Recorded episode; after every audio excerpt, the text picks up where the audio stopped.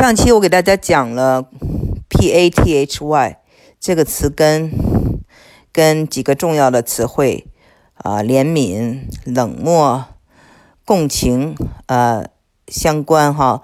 那么 “pathy” 是代表情感，同时也代表一种病态，也代表对病态的一种治愈。那么这次呢，我想接下来。跟大家接着讲啊，就是另外一个词，passion。那么在讲 passion 之前呢，我想再回到 Passy 上次谈的这个问题的一个结论，就是说，我们说为什么西方的这种罗马语言呢，它的词汇里头，这个病态和情感感受会非常相近呢？那是在西方的这种。世界观或文明里，理性是被膜拜的啊，所以理性是非常重要的。那么，同样，我们今天想讲讲的这个词 “passion” 也是一个意思。passion 我们知道翻译成中文是激情、热情或者性欲。那么在英文里呢，passion 呢也是一个极为强烈的词汇。那么它呢？就是中文我们翻译成激情，基本上是一个褒义词了啊。但是在英文里呢，它是一个比较中性的词。这个 passion 有就是一种强烈的感情，可能是爱，也可能是恨，也可能是迷恋。那么这个 p a s s 这个词啊，也是来自这个希腊的词根 pasio。那么我们知道，passion、passive、compassion 都有这个呃词，都有这个词根。那么它是什么意思呢？passive 我们知道是承受、忍受，然后呃到后来就变成被动的意思。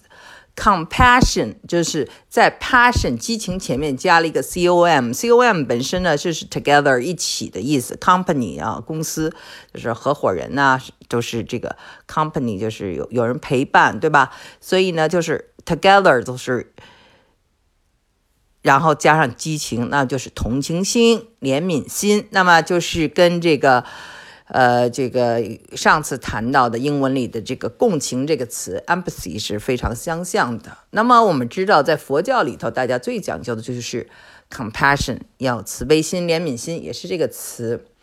那么所有的语言都跟宗教有很大的关系。那么我们知道。呃，在英文里有一部电影叫《The Passion of the Christ》，就是耶稣受难记。所以，The Passion 专指的就是耶稣受难。耶稣受难的时候，就是他被钉在十字架，然后一直到他死去的这个六个小时，啊，叫做 The Passion。我们知道，当年有一位非常有名的。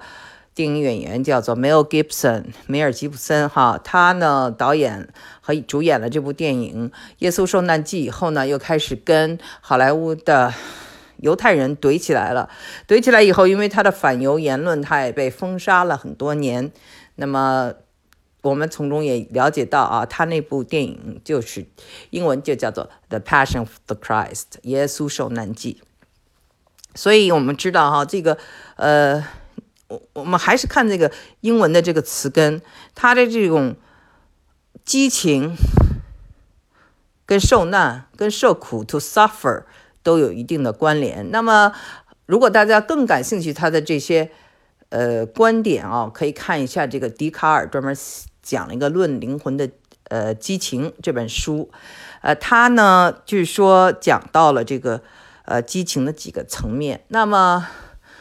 似乎啊，就是任何强烈的感情，在西方呢，都是有一种好像比较危险或者精神病的一种倾向。那么我们知道，呃，passion 啊，也让你受苦受难哈。然后同时呢，这个 passion 呢，如果激情特别的多的话，它可能就变成了呃，英文词叫做 obsession，就是一种迷恋。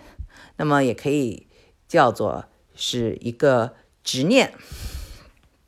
那么我就想讲讲我自己的一个经历啊，我在学习英文的时候，呃，在小的时候非常幸运哈，有这个中国日报 China Daily 的专家，他们是那个 Boston Globe 波士顿邮报呃退休的这个员工，也是哈佛大学毕业的一对夫妇，呃，在那个中国日报当专家的时候，有呃教过我几年的英文啊，是免费教授，呃，非常的有意思，就是我们呃他们是。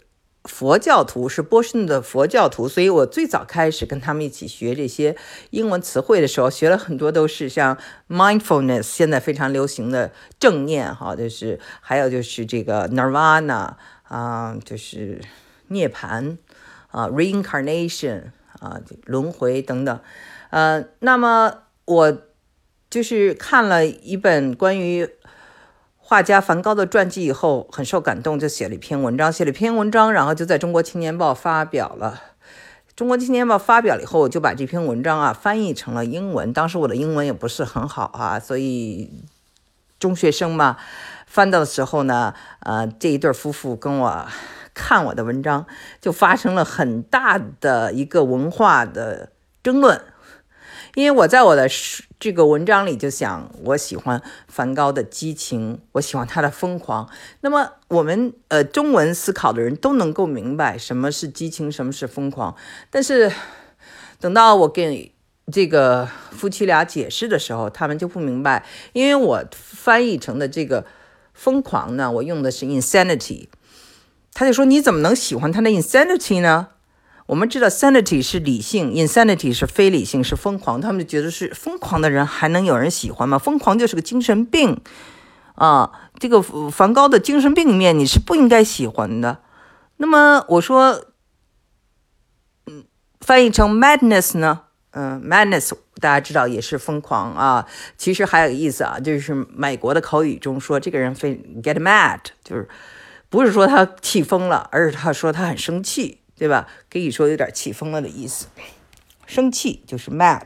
所以呢，我们知道这个疯狂在这个理性的西方文明里好像不是很受这个欢迎。那么这一对夫妇啊，哈佛老夫妇就跟我说：“你所欣赏的梵高，他除了有激情啊，这个激情我们要特别的。”强调是对生命的激情和对绘画的激情，对吧？那么之后呢？他还有一种就是同情心、怜悯心，叫 compassion。那我们知道这一对夫妻也是佛教徒，所以佛教里面的 compassion 是一个非常重要的一个，这个就像空一样是非常重要的一个概念。嗯，所以呢，我就这样子记住了。这两个词，passion and compassion。那么，我想由此再跟大家讲一讲啊，有一个大家非常爱吃的水果，叫做百香果，尤其榨汁儿很好喝。如果大家去过台湾，他们经常有百香果的饮料在嗯卖，呃街上卖，很好喝。那么，就是百香果的英文叫做 passion fruit 啊，激情的水果。大家知道为什么叫激情水果吗？那是因为啊。就是百香果的花叫转心莲，the passion flower。为什么叫做 the passion flower 呢？就是这个 passion 呢，就是受难花，是受难的意思。那么它的受难，就是因为啊，它的那个须啊，呃，长得很像，就是呃，耶稣基督啊，受难时候戴着的那个荆棘的冠啊，他们给他戴的那种荆棘的头冠。